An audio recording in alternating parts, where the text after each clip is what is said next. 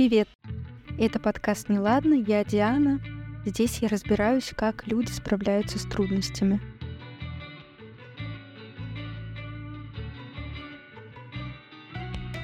Инженер, менеджер, преподавательница — вот герой первого сезона. Мы разговариваем друг с другом, делимся опытом и надеемся, что наш подкаст станет для вас поддержкой в темные времена. Пожалуйста, будьте аккуратны при прослушивании этого выпуска в наушниках. Дело в том, что Zoom как-то ужасно жмыхнул файл, и попадаются какие-то механические звуки, которые невозможно убрать. Так что берегите ваши уши, пожалуйста, я прошу вас. Кажется, что сегодня от тревоги страдает абсолютно каждый человек.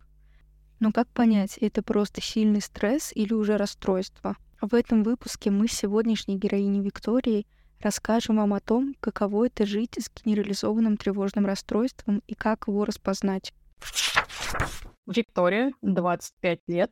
Я художник-иллюстратор, и у меня тревожное расстройство, совмещенное с агрофобией. Е, два человека с тревожным расстройством.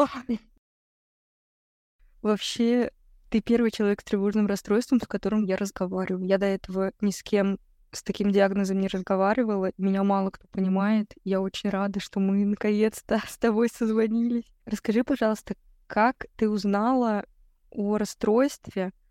Оно очень запутано, потому что о том, что у меня тревожное расстройство, я узнала буквально несколько месяцев назад. Больше полугода назад я пошла к психиатру, но я пошла с бессонницей. А проявления тревожного расстройства у меня начались еще года 3-4 назад. Просто тогда я не особо понимала, что это оно. Все начиналось с того, что когда мне надо было вставать рано утром в университет, меня очень сильно тошнило. Мне приходилось ездить на такси, так как мне надо было просить таксиста несколько раз остановиться, чтобы я проблевалась. И у меня все время, когда надо было ехать на пары, настроение было на нуле. И было такое чувство ожидания чего-то, но чего я не понимала. Я думала, это связано просто с тем, что мне сам университет особо не нравился. Но в дальнейшем, уже после университета, когда я его бросила, это продолжалось, если мне надо было ехать по каким-то делам или еще куда-то. Я же человек умный, я нашла себе отмазку, что да все со мной нормально. Это, наверное, просто потому, что обычно я встаю вот, допустим, в 10 часов утра, а тут мне надо было в 8 вставать. Поэтому мой организм реагирует так. Потом подключилась такая легкая ипохондрия, но я еще статьи в интернете начиталась, я такая, а вдруг с мозгом что-то не так-то? Кислородное голодание, еще что-то, тошнота по утрам. Сходила к неврологу, мне все нормально, даже на МРТ записалась. Я только через 3-4 года дошла до конец до психиатра, и то я пришла с другой проблемой, что у меня бессонница была. И потом уже в ходе психотерапии, бесед и так далее мы выяснили, что, ну, а вот оно. А бессонница у тебя тоже из-за тревоги была, да? Правильно? Да, и причем она у меня была на протяжении этих нескольких лет, но она была не на постоянной основе. То есть она могла продолжаться от нескольких недель до нескольких месяцев, потом вроде как оно утихало. У меня началось как раз где-то осенью в прошлом году, что вот такая бессонница, когда ты 4 часа засыпаешь, и потом еще просыпаешься а весь сон там 6 часов, еще ну, раз 10. Постоянно ощущаешь себя разбитой, ты не отдыхаешь, твой организм не успевает отдохнуть. Меня буквально все раздражало. Муж как-то не так дышит, соседи там ходят, топают. Я превращалась вот в эту вот мерзкую старуху, которая сидит и на всех такие, да вы тут все шуйся, проститутки ходите, шумите. Ну, при этом я ни с кем не ссорилась, потому что это же из дома надо было выходить, а я не хотела. Я тебя очень понимаю, потому что у меня тоже бессонница, но она у меня началась не так уж и давно, тоже из-за тревоги она. И только когда я пила антидепрессанты и транквилизаторы, я спала нормально. У меня вот эти руминации, вот если ты ходишь к психотерапевту, ты, наверное, слышала, да, этот термин? Uh-huh. Ну, я поясню для тех, кто не слышал вдруг, с этим не знакомы, счастливые люди. Ну, обязательно это, когда ты засыпаешь, у меня просто это перед сном. У тебя есть какая-то тревожная мысль, ты вот ее раскручиваешь, раскручиваешь, раскручиваешь, и ты уже до такого просто состояния доходишь, какого-то вот нервно возбужденного. Не обязательно даже докручивать эту мысль, она просто у тебя одна мысль может быть в голове, которая тебя тревожит, и вот ты ее постоянно думаешь, ты из этого не можешь уснуть. Но у меня вот именно вот это раскручивание мысли, это может случиться что-то незначительное, типа я сказал что-то кринжовое, когда мы разговаривали со своими коллегами. Ну, блин, сказал и сказал. И все. Ну, об этом забыть. Они, может, вообще этого не заметили, но нет. А вдруг они это заметили? Они, наверное, как-то ко мне теперь плохо относятся. И теперь из-за того, что они плохо относятся, когда у меня будет ревью, и у меня будут проблемы с работой, у меня будут проблемы с работой, и вот до какого-то просто абсурда. Еще из-за чего я попадала к неврологу, у меня были частые судороги, и я ходила еще к кардиологу из-за тахикардии. Но это не было связано с этими врачами. С этим было все нормально. У меня, слава богу, нет проблем с сердцем, но у меня тоже была тошнота вообще ужасная. До сих пор у меня, когда мне плохо, у меня вот именно тошнота. У меня, кстати, есть еще физические проявления тревоги. Это всякие высыпания на коже. Похоже на аллергию, но это не аллергия. Например, недавно мне нужно было лететь, а я очень сильно боюсь летать. И у меня все руки какой-то непонятные покрылись экземой. С тех пор, как я узнала, что я полечу вообще, до того, как я прилетела, у меня была эта экзема. Потом на следующий день после того, как я прилетела, она начала проходить, а до этого она только усиливалась. Это просто какой-то, я не знаю, учебник по психосоматике. Надо иллюстрировать вот этой вот фигней. Такой у тебя был долгий путь. Кардиолог, ты говорила, обращались, невролог. Они тебя не отправляли к психиатру? То есть просто они все нормально, идите те моменты, когда я уходила из дома, я свою вот эту вот нервозность, тревожность, я ее не проявляла. Все началось с того, что мне надо было сходить к стоматологу. Со мной ходил муж, потому что я очень боялась. И потом я решила дойти до эндокринолога, потому что проблемы, очевидно, были, но выходить из дома и идти к врачу, тем более, я их боюсь. Я не хотела. Со мной ходил муж. Потом я смелела. Мне получалось так. Я записываюсь к врачу, допустим, за две недели до даты. И вот эти две недели я сижу, настраиваю, что мне надо пойти, поговорить, вот это вот все. Особо тревожного ощущения какого-то они не видели. Я до психиатра... Ну, у меня были мысли, что мне надо как-то сходить. Но опять-таки, это идти контачить с другим человеком, а для меня это боязно, такое себе. Потом уже, когда вот эта бессонница до канала, я такая уже все, я смотрю, ищу нормальных психиатров, смотрю отзывы и записываюсь. Это, знаешь, так тянуло, тянуло, тянуло, тянуло, тянуло, и потом в один момент, когда уже все задолбало, я буквально вот решила, что я записываю, записалась через час, и на следующий день уже пошла, пока я не успела передумать. Да, я тоже, кстати, часто так делаю, я примерно так же попала к психиатру тоже. Но я тоже ходила по другим врачам. У меня причем тревога-то, она началась в детстве. Я в первом выпуске подкаста рассказывала, что у меня тревога началась в детстве, но я не рассказывала, как вообще это произошло. Я начала бояться просто одна оставаться дома. Мне где-то лет 9, наверное, было. У меня была навязчивая мысль, что сейчас, если я останусь одна, кто-нибудь придет и мне навредит. И настолько у меня Блин, я просто не хочу говорить, там, крыша поехала, потому что это будет стигма тогда. Но я, наверное, могу так говорить. Ну ладно, я скажу. Крыша поехала настолько, что я звонила родителям, всем, вообще плакала, еще такое. И родители, они меня отвели как раз тогда к психологу. И у меня это прошло, как будто бы. Но опять же, у меня была вот эта тошнота и вот это все. Потом я ходила к терапевту просто. Мне говорили, ну, вегетососудистая дистония у вас. Ой, знакомые, да, мне это тоже ставили в подростковом возрасте. Причем разные врачи. Да, да, тоже разные врачи. И потом, когда в прошлом году, в феврале, но не в конце февраля, что примечательно, я хочу сказать, что многие люди могут послушать, сказать, что у всех тогда немножечко крышу сорвало маленечко от нервов.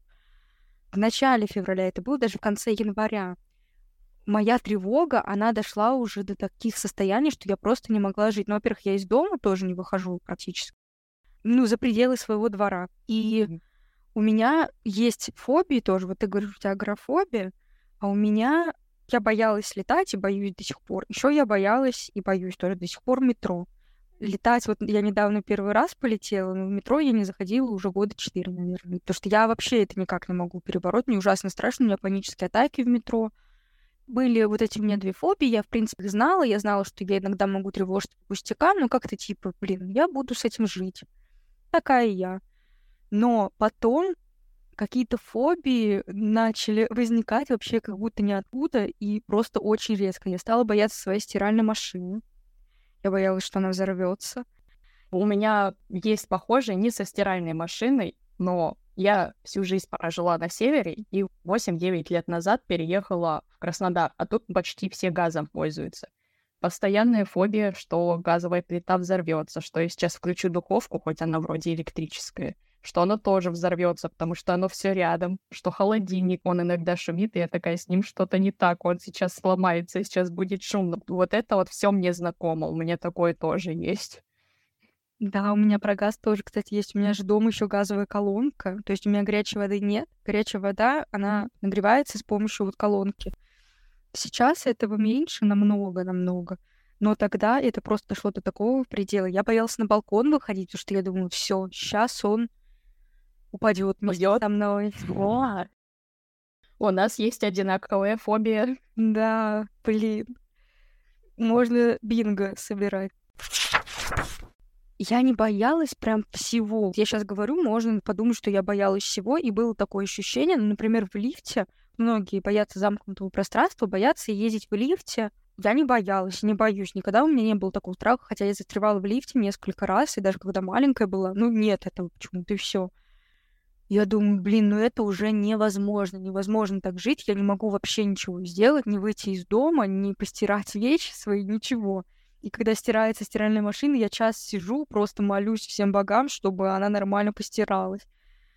И я пошла к психиатру, она поставила этот диагноз, выписала лекарства, и я во многом, наверное, своими мыслями навязчивыми попрощалась из-за того, что у меня было именно медикаментозное лечение, хотя я тоже сейчас в терапии нахожусь, и есть причина одна, по которой у меня вот это тревожное расстройство, это инфантилизм. Невозможно, что ли, брать за себя ответственность. Я боюсь, что что-то произойдет, стиральная машина там взорвется, и я не смогу с этим справиться. Хотя в теории, ну, наверное, я смогу с этим справиться, как-то я соображу.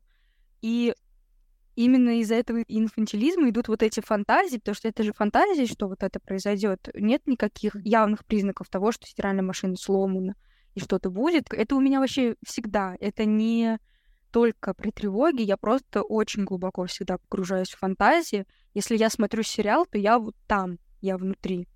Я не знаю, почему у меня так. Мне специалисты разные, причем говорили, что это инфантилизм, что это из-за этого. И, видимо, пока я от этого не избавлюсь, мое тревожное расстройство, оно тоже не уйдет. Ну, занятно. У нас про это речь с психиатром не заходил.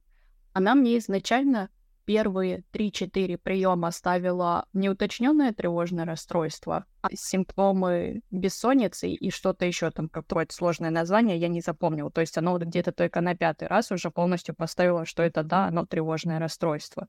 Но когда я к ней пришла, у меня, ну, кроме вот именно страха выходить на улицу, что там, я не знаю, почему я боялась. Очевидно, люди мне ничего плохого не сделают.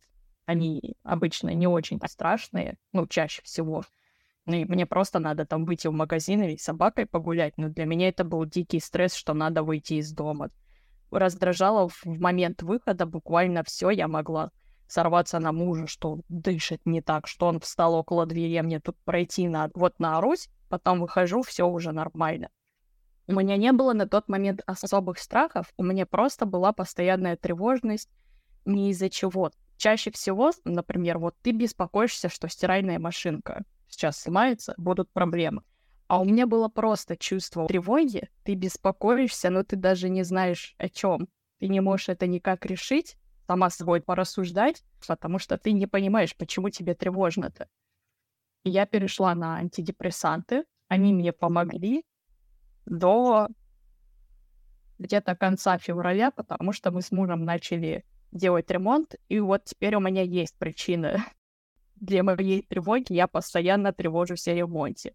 Но тут я хотя бы знаю, почему. Почему я тревожусь, что меня волнует, и как-то я себе могу помогать. Например, я волнуюсь, что надо плитку поискать. Я просто скроллю разные масс-маркеты, смотрю, что есть, выбираю товары, консультируюсь потом со строителем, что сделать и так далее, и меня это успокаивает. Как бы я участвую в процессе, я на него влияю, ничего страшного не происходит. И вот этот момент, когда ты по какой-то причине переживаешь, он намного лучше, потому что ты можешь в этом разобраться, чем когда ты просто сидишь, тебе тревожно, у тебя тахикардия, и ты такой, а, а, а почему? Что происходит? Что делать-то? Да, на самом деле, когда ты знаешь объект тревоги, как будто бы легче с этим справиться. Ну, я такую ремарку сделаю, что я тоже знаю объект тревоги, а то слушатели могут послушать и сказать, блин, какую-то ерунду сейчас сама себе противоречишь. Да, я знаю, там, что я боюсь этой стиральной машины, например, но эта тревога, она на самом деле беспочвенна, я ничего не смогу с ней сделать. Ну, конечно, я могу вызвать мастера, он придет мне скажет, что с ней все в порядке, но я от этого меньше тревожиться не перестану.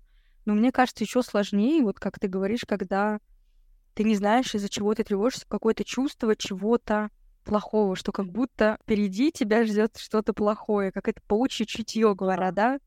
Ну вот у меня такое иногда тоже бывает, но это очень редко. Обычно, когда у меня все хорошо, я такая, так, что-то давно я не напрягалась. Не может быть, чтобы все было так долго хорошо. Надо потревожиться. Вот еще почему я изначально оттягивала пойти к психиатру или хотя бы к психотерапевту, потому что я слышала много о депрессивном расстройстве или о тревожно-депрессивном но я даже не подозревала, что, оказывается, есть просто тревожное расстройство, потому что о нем ну, довольно мало говорят. О нем говорят именно в связке с чем-то. Я думала, что мне туда и не надо, потому что я про такое не слышала. И я думаю, что об этой теме надо говорить, чтобы люди, у которых есть похожие симптомы или ощущения, задумались о том, чтобы этим вопросиком надо заняться. Как будто бы, знаешь, до того, как начался вот этот вот весь психопросвет в моем крайней мере, пространстве, в интернете, скажем так, где я нахожусь, я как будто бы не задумывалась о том, что как-то это можно все исправить. Я говорила, ну блин, ну я вот такая, надо как-то учиться с этим жить. И я стала понимать, наверное, тоже во взрослом возрасте, то со мной что-то не так, когда я прочитала книгу, вот я только что помню, как она называется, сейчас я не помню, сейчас подожди, я прям загуглю. Это книга Джона Грина, но она какая-то прямо свежая. Он там написал о девушке, у которой не генерализованное тревожное расстройство, не депрессивное расстройство, а ОКР. ОКР же тоже, оно во многом завязано на тревоге. Да. Черепахи нет на конца, вот книжка это так называется. И там на обложке, по крайней мере, в этом издании, в которое именно я читала, там такой как будто водоворот из черепах. И вот этот водоворот, он очень похож на то, когда тебя захватывает эта тревожная мысль, и ты как будто в это погружаешься, крутишься на этой, как в стиральной машине тоже, тебя мотает туда-сюда, и ты никак не можешь остановиться. И там у девушки были очень сильные проблемы. Я помню сцену, когда она попала по какой-то причине в больницу. Я уже, если честно, не особо помню сюжет. Я просто помню это состояние, когда я читала эту книгу, я прям себя узнавала в этом. Эта девушка, она была очень сильно зациклена на чистоте, на каких-то микробных бактериях, она постоянно мылась, мыла руки и все такое, и в какой-то момент ее настолько захватили вот эти тревожные мысли о том, что она грязная, и что она выпила антисептик, целую бутылку хреначила антисептика. И я такая думаю, если я сейчас не попрошу о помощи, то я до такого дойду. Я прям уверена в этом. Потому что я тоже человек, который очень сильно увлекается, и я могу увлечься чем-то, ну, негативным тоже, в том числе, чем-то разрушительным. Такую фигню я бы могла бы сотворить, я прям уверена. Но я не хочу пить антисептики, от этого будет только хуже. Так что, если у вас тревожное расстройство, вы это слушаете, почитайте эту книгу. Если вы еще не обратились за помощью, пожалуйста, обратитесь за помощью. Не пейте антисептики и не творите глупостей. Сейчас у меня бессонница уже прошла, чему я очень рада. Но меня раздражало это ощущение, когда я засыпаю, у меня бывали дни, когда себя не накручивала, я не думала о чем-то плохом или что я там где-то по-другому могла ответить. Ничего такого не было. Я о книге какой-нибудь думала, допустим, или о сериале. И вот в момент засыпания, когда, знаешь, мысли уже как будто отключились, у меня начиналась резкая тахикардия, и по ощущениям, как будто я марафон куда-то бежала. И после этого ты опять несколько часов уснуть не можешь. И так могло продолжаться несколько раз за ночь, что очень сильно выматывало, потому что ты уже почти засыпаешь, а потом буквально по щелчку пальца ты ощущаешь себя полностью бодрячком, и при этом тебе почему-то страшно. Но ты ни о чем не думал плохом. Ну и также меня беспокоила моя очень сильная раздражительность, потому что я понимала, что это может испортить мои взаимоотношения с близким мне человеком, ну, конкретно мужем, потому что с ним мы контачим все таки чаще всего. Так как он ближе всех был, и так как я его чаще видела, то на нем я, конечно, срывалась чаще. Опять-таки, ну, он что-то делал не так, но он научился, он уже по моему взгляду понимал, куда мне надо поставить чашку. Именно вот сюда, на миллиметр вправо нельзя, иначе я сейчас сорвусь, буду на него орать. Но он понимал, что это не совсем я, просто у меня сейчас такое состояние. Он на меня не обижался, не срывался, он меня вполне в этом поддерживал, что типа все нормально, успокаивайся давай, давай поговорим, что тебя беспокоит. Но меня очень сильно огорчало, что я причиняю боль ему своим вот этим вот состоянием и своей несдержанностью. Ну и у меня сейчас две собаки, на тот момент одна была, и я очень люблю уходить с ней гулять. Это довольно весело, это прикольно и расслабляет. Но моя проблема была в том, что никак выйти из дома не получалось. У меня не было никакой причины переживать, но выходить из дома мне не хотелось вообще я отправляла гулять мужа с собакой. Я сама ждала их дома, хотя погулять тоже бы не отказалась. Да, с собакой мне тоже знакомо. Потому что у меня же тоже есть собака, и я тоже часто не могла выйти из дома, даже чтобы с ним погулять. И мне так стыдно было перед ним, потому что прогулка — это же очень важно, когда у тебя собака есть, это ваши взаимоотношения укрепляет. Когда ты перестаешь собаку гулять, ты прям чувствуешь, что он как-то, ну не знаю, странно, наверное, будет сказать, меньше тебя любит. Ну, у вас связь уже как будто бы не та. Тоже портились отношения со всеми. Ну, во-первых, когда кто-то так себя ведет, боится каждой фигни, это, наверное, очень отталкивает. Я, конечно, не знаю, я таких людей, ну, кроме себя, я не знаю. Многие понимают, но люди, которые не так близки, например, коллеги, они тоже охреневали с меня. Это вообще... Все делятся, что они делали на выходных, когда ходили. А я такая, я дома сидела, потому что, ну, блин, у меня беды с башкой. Еще, кстати, я забыла сказать. Первый раз я отвалилась в университете из-за депрессии, а второй раз из-за тревоги, потому что у меня появилась фобия вот этих скул-шутеров, и я боялась ездить в университет. Потом просто очень удачно сложились обстоятельства, мне удалось перевестись в другое учебное заведение, так бы меня бы отчислили. У меня с университетом такая ситуация. Я поступала после колледжа по профессии, которая мне нравится, и первый курс мне нравился очень сильно. А на втором курсе у университета началась аккредитация, и пар почти не было. Кроме того, у нас ректор проводил над нашей и соседствующей группой, скажем так, эксперимент. У нас группа туризма была из трех человек, всего три человека, и группа гостиницы, всего три человека. По остальных в группе по 20 с чем-то, по 30, нас по 3. И поэтому преподаватели часто отменяли пары, а им там к аккредитации надо готовиться. Чего вы здесь делаете? Но при этом иногда в внезапные моменты пары могли поставить. Как раз-таки из-за этого мне, скорее всего, и было в тот момент тревожно, но я этого не понимала, потому что я жила вообще в другой части города, и мне надо было выезжать или самым первым автобусом в 6 часов, чтобы приехать и потом ждать, когда универ откроется. Ну, ехать еще где-то час. Или попытаться всем выехать, но, скорее всего, кроме толпы людей, которая будет вместе со мной, что вгоняет в стресс. Я еще и на пары опоздаю, потому что в пробку уже точно встат. И университет потом аккредитацию не прошел, нас перевели в другой университет, но вообще не на то направление, на международный менеджмент. И к тому моменту я уже успела переехать в другой район, ближе к старому университету. Мне, получается, опять надо было пилить через весь город.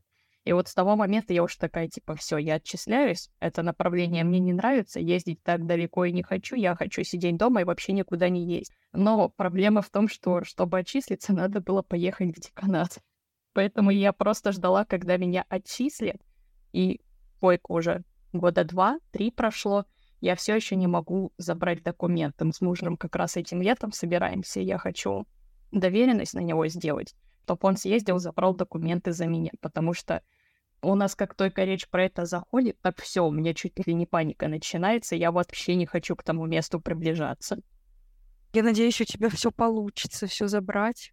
Я туда близко подходить не буду, я не знаю. Я была именно вот в этом университете на парах всего несколько раз. Такое ощущение, как будто я в Аскабан съездила вот несколько раз. Так, понимаю, энергетика неприятная, я в таких местах была. Кстати, это тоже может быть связано с тревогой, но я вернулась домой, меня здесь какое-то время не было, и я приехала, и я прям ощущаю какую-то тяжелую энергетику. Я не очень верю во всякую вот эту эзотерику, но я купила вот палку, которую, знаешь, типа изгонять духов, и я ее жгла. И, кстати, мне после этого полегчало, я не знаю, это самовнушение или что, но вот это вот у меня было, как-то что-то, какие-то негативные тут были вайбы моя агрофобия выражалась скорее в том, что ночью, когда людей особо нет, мне выйти из дома было намного легче, чем днем, когда я понимала, что людей не встречу. Не то, чтобы ночью я прям вот так вот легко выходила погулять или в магазин, но это давалось мне намного легче, чем когда я понимала, что сейчас вечером там будет много людей. Мне было очень некомфортно, когда на улице со мной заговаривали. Ну, банально те же собачники, поговорить о собаках или что-нибудь такое. Сейчас у меня такого нет. Сейчас мне иногда кажется странным, если люди подходят на улице и начинают со мной говорить. Я не понимаю, зачем. Но зачастую беседы бывают даже приятными, и я иногда удивляюсь, почему раньше меня это так сильно могло пугать.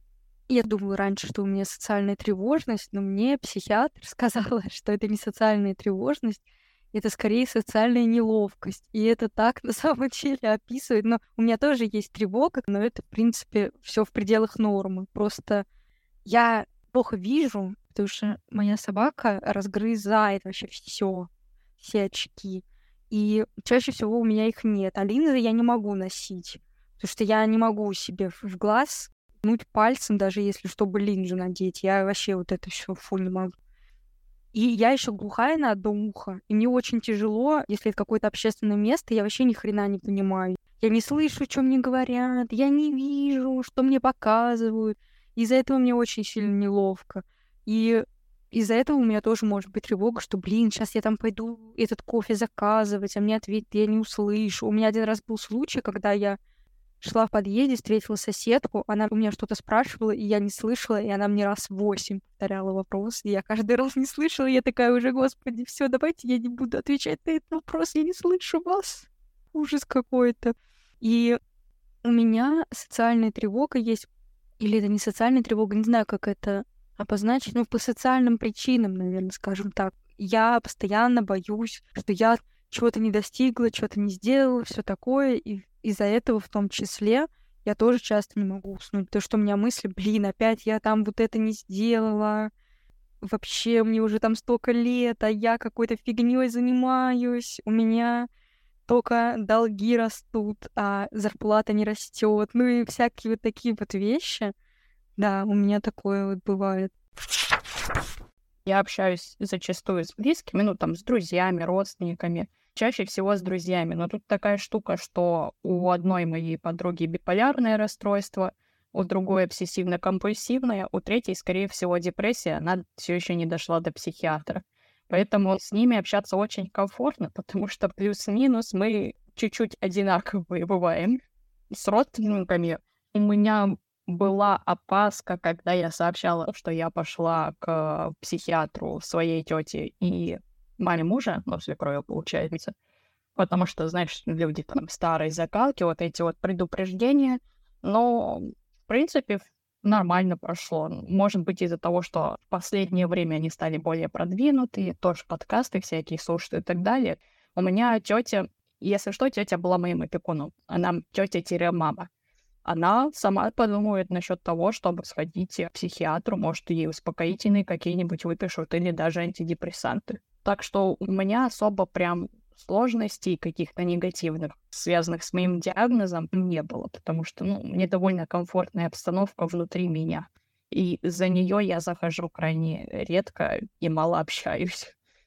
Мне специалистка моя посоветовала, ну, уже я сейчас к ней не хожу, хожу к другой, но та еще мне советовала, что нужно рассказывать людям о том, что у тебя есть, и это вроде как создает какой-то щит, что ты сразу предупреждаешь. Но я также делала, кстати, со своей глухотой. Я сначала, когда была маленькая, я очень сильно этого стеснялась, а потом я стала делать так, что я, когда первый раз с какими-то людьми встречаюсь, я им говорю, у меня вот это ухо не слышит, можно я, пожалуйста, сяду вот здесь, и я буду тогда вас слышать, иначе я тогда не услышу вас. И сразу предупреждаю, что я могу переспрашивать, потому что я плохо слышу. И все на это реагируют, ну, практически, некоторые там иногда бывают. Но большинство людей реагируют нормально, и она говорит, почему бы тебе не сказать сразу? людям, что вот у тебя вот такие есть особенности, а мне это страшно. И я недавно начала только говорить об этом коллегам, коллегам на прошлой работе я не говорила, я скрывала вообще как только могла. Коллегам моим нынешним я так, если заходит речь, я потихоньку это говорю, что типа, блин, я там пила антидепрессанты, или у меня там беды с башкой, но я так в общих чертах говорю, я не говорю, у меня тревожное расстройство, депрессия, я пошла к психиатру, каком-то там году я не начинаю вот это делать. Но так, в общих чертах я рассказываю, и большинство реагирует нормально, хотя, опять же, может быть, я себя накручиваю, потому что из-за тревоги тоже я себя часто накручиваю. Есть у меня такое ощущение, что как будто бы возникает какая-то фрустрация или неловкость, ну вот что-то вот из этого разряда. Поэтому я пока еще аккуратно тоже с этим, не всем подряд говорю, что у меня беды с башкой. Ну, да, это зависит от человека. Я вот вспомнила, мы, когда где-то месяц назад начали заниматься с кинологом, у меня, оказывается, собака тоже страдает тревожным расстройством. Нам кинолог подробно объяснила, что к чему, посоветовала врача, потом успокоительные ей посоветовали. Она сказала, что все нормально, у нее у самой, у одной собаки расстройство, и она пьет антидепрессанты. И что-то мы начали говорить, но я сказала, что, типа, вот у меня тревожное расстройство, я тоже на антидепрессантах. Мы с ней просто поговорили, никакой неловкости не чувствовала. Я думаю, это еще зависит от контекста, в какой ситуации это происходит, и от человека. Насколько от него вот эта вот аура дружелюбия. Просто мы-то все удаленно, я еще такая, блин, по характеру, я со всеми вообще максимально ура, как будто мы друзья там на всю жизнь, но это не потому, что я считаю, что мы действительно друзья на всю жизнь, просто я такая, ну, я не знаю, как это объяснить. Со всеми дружелюбно общаюсь, по крайней мере, стараюсь общаться. А то тоже из-за этого очень много неловкости возникает. И я как-то контекст как будто не всегда могу считать, из-за этого возникает все. Мои приемы скорее частично будут вредными, сейчас объясню почему. Раньше, когда у меня не было причины для тревоги, вот до ремонта, когда просто было гнетущее состояние, я могла, так как я художник, я или садилась рисовала, я могла рисовать 10-15 часов подряд, забывая про прием пищи, еще что-то, слушая на фоне подкасты про маньяков, как бы отвлекаясь просто от своих мыслей но это вредно тем, что я полностью сбила свой режим питания, а у меня с этим и так проблема. Мы с эндокринологом как раз насчет этого и работаем, потому что мне надо питаться желательно по графику, иначе мой организм не совсем правильно начинает функционировать. Еще бывает, что я могу просто пойти играть в плойку Kingdom Come или Ведьмака. Я просто на неделе-две ухожу в игру, наиграюсь, и потом как будто бы становится полегче, потому что пар спустила, о чем-то там подумала, пока играла. Сейчас, во время ремонта, когда у меня есть причина, почему я тревожусь, с тревогой справиться намного легче. Опять-таки, как я говорила, я там тревожусь из-за плитки или из-за мебели какой-то, и я начинаю просто перед сном смотреть в магазинах, где купить еще мебель по характеристикам и всякое такое.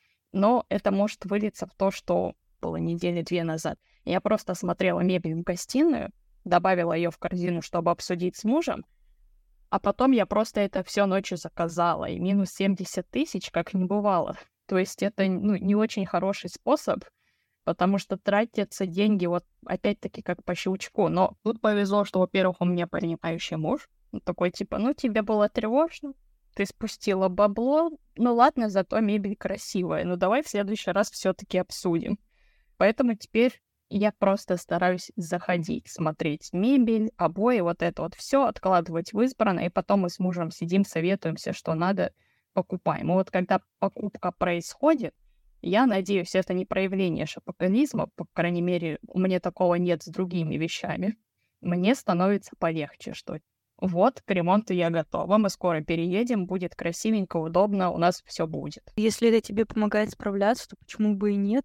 Просто я ожидала, что ты сейчас скажешь, я вообще, я не знаю, сигару курю, ну что-нибудь деструктивное. Ну, я курю вейп, но я его курила еще до тревожности, и я сейчас бросаю, пока что я перехожу к жижам, где меньше никотина, и в дальнейшем в мыслях у меня перейти на жижи вообще без никотина, потому что мне это просто привычка. Мне надо к чему-то тянуться и чувствовать вот этот вот вкусненький вкус. Никотин особо роли не играет, но вот если несколько дней без него, то начинается нервяк. Поэтому пока что так, дозы уменьшаю и все. Но курить-то на самом деле, вот именно курить я начала еще лет в 13. Так что это очень длинный путь. По поводу эскапизма, кстати, у меня тоже такая фигня есть. У меня в подростковом возрасте было, что я читала вообще без конца, потом там сериалы у меня тоже начались, и тогда этого было очень много, и сейчас из-за того, что состояние как-то постабильнее, терапия помогает, у меня этого нет практически. Ну вот опять же я говорю, это просто такое еще совпадение факторов, что я просто сама по себе впечатлительная, и у меня вот эти фантазии длительные какие-то. И у меня тоже бывает такое, что я могу зачитаться, засмотреться сериал какой-то, и вообще все, у меня вся другая жизнь тоже, она пропадает, и тоже могу забывать и есть. И просто мне повезло, что я ответственная, у меня есть работа. Если бы у меня не было бы работы, которую я бы хорошо выполняла, старалась бы, по крайней мере, я бы вообще целыми днями бы это все смотрела.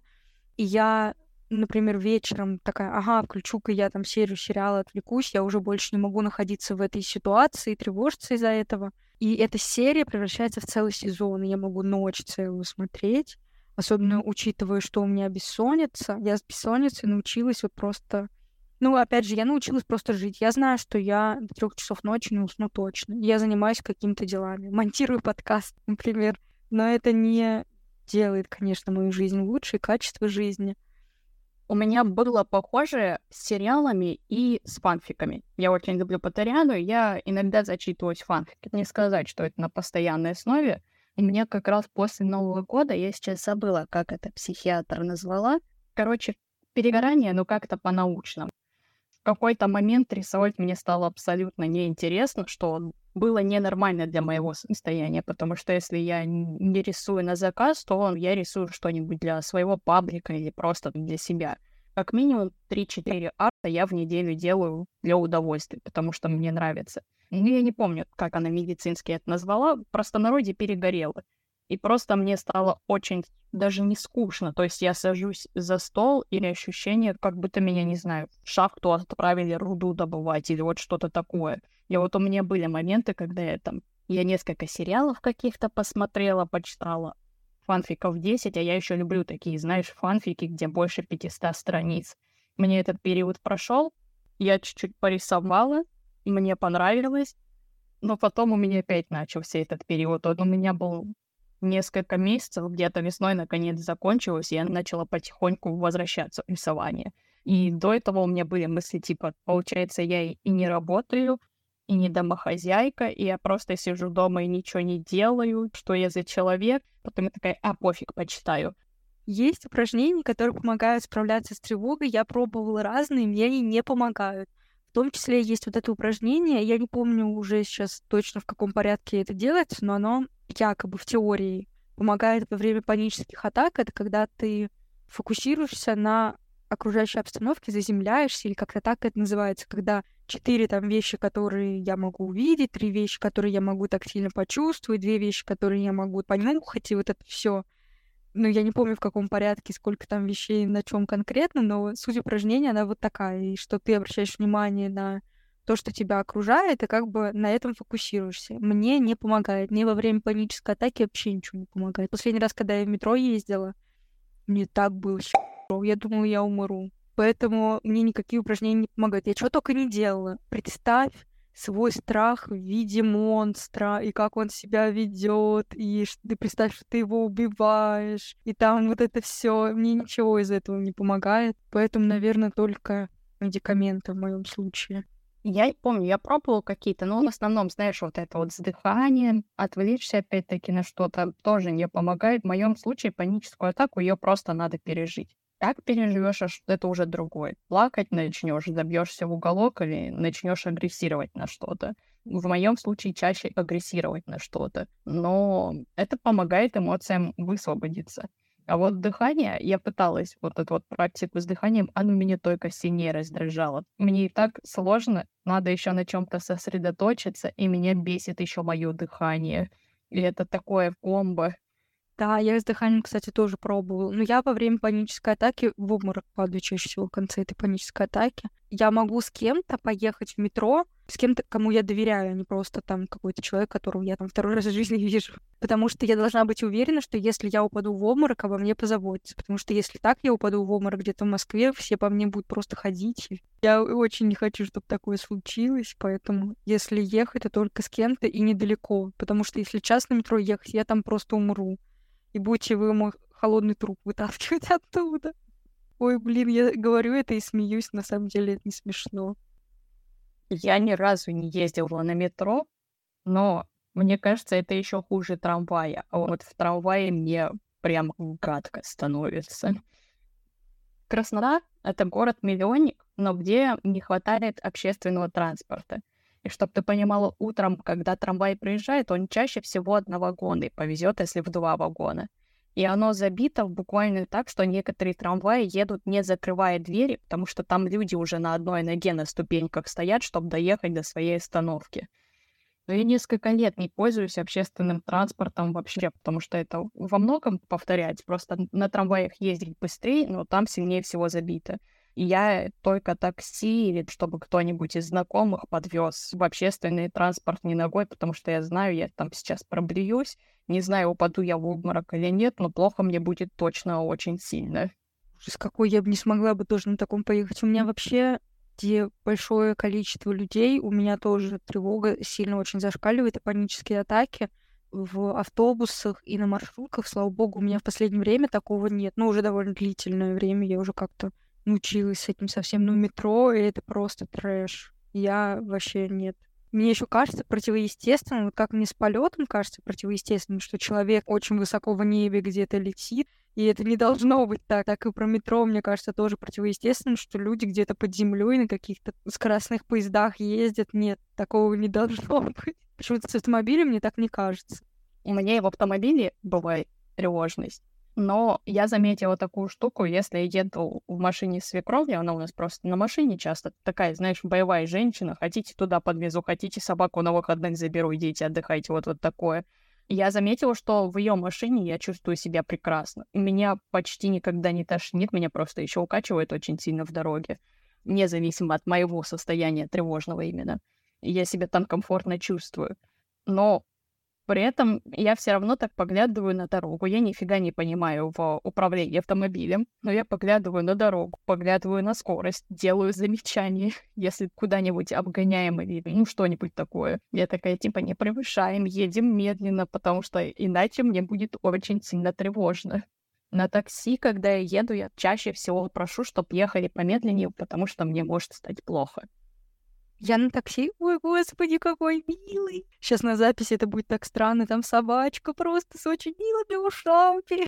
Я на такси не езжу тоже, потому что я боюсь чужими мужчинами ездить. Если это была бы женщина-таксистка, кстати, я бы не боялась. Я обычно скидываю геолокацию мужу.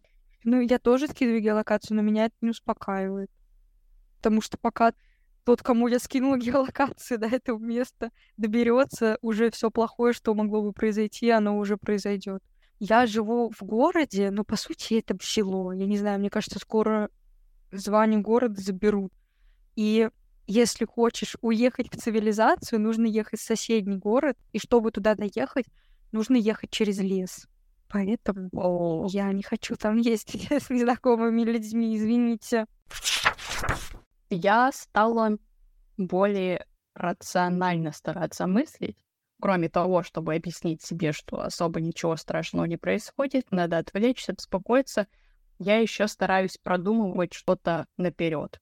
Во мне проснулся такой контролер, он не во всем, но я стала очень любить раскладывать все по полочкам, смотреть, что там надо дозаказывать. У меня прям заметка на айфоне таблицы, сколько корма собакам осталось, сколько надо будет, когда заказать, считая ну, время на доставку несколько дней, что там еще дозаказать. То есть я стала вести систематизацию окружающей жизни, скажем так. И это приносит мне удовольствие, и оно помогает мне успокоиться. Так что, по крайней мере, один плюс в тревожности есть. Я с тобой согласна. У меня тоже все распланировано. У меня все распланировано в Notion. Все, и собака тоже ее корм, да, тоже в том числе. Но у меня это сталкивается с депрессией, и из-за депрессии я иногда могу что-то не делать, и у меня все спланировано, но ничего не сделала часто. Но в целом, если у меня есть силы, просто в последнее время мне стало хуже в плане депрессии. Я еще когда первый выпуск записывала про депрессию, у меня уже было все нормально, я думала, что я в ремиссии практически, но сейчас я понимаю, что нет, и мне, наверное, опять надо пить антидепрессанты. И сейчас я в таком бардаке сижу, хотя у меня все запланировано, когда я там что убираю. Но да, я вообще очень подробно планирую отпуск, например, и я очень хорошо работаю, мне кажется, из-за того, что я из-за тревоги все контролирую, мне все надо контролировать.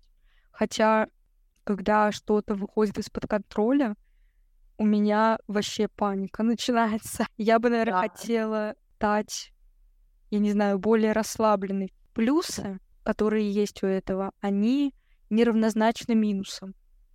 Поэтому я бы хотела бы от этого все-таки избавиться. Я надеюсь, когда-нибудь у меня получится. Да, я думаю, со временем получится свыкнуться с этим состоянием, научиться с ним жить и перебарывать собственные страхи и собственный контроль.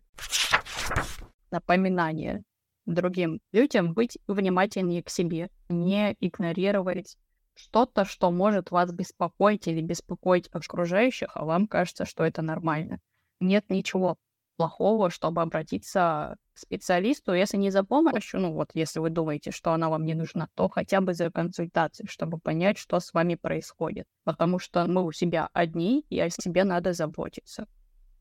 Да, супер мысль. Я присоединяюсь вообще всеми руками и ногами.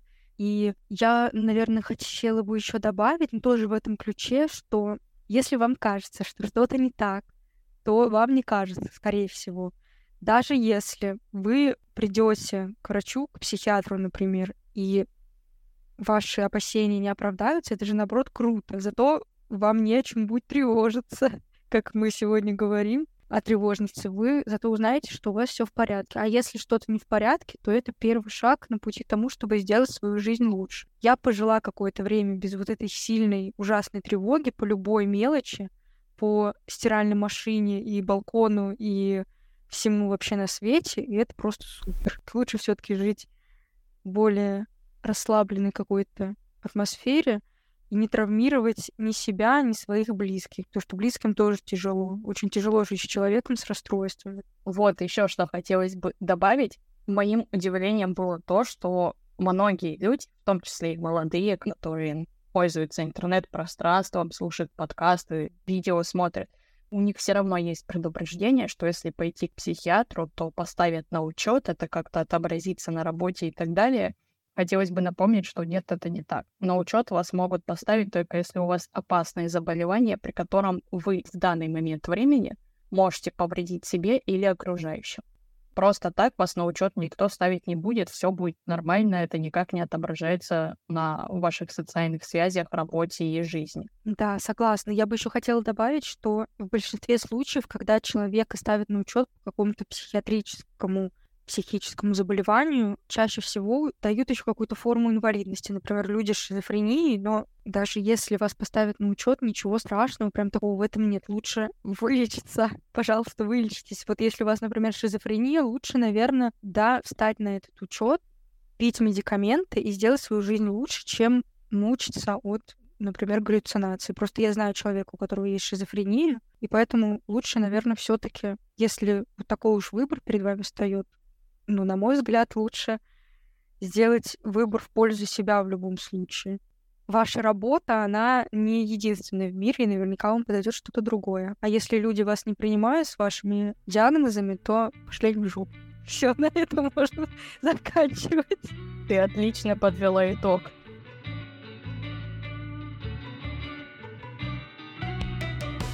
Спасибо, что слушали нас на всех доступных подкаст-платформах. Услышимся. Пока.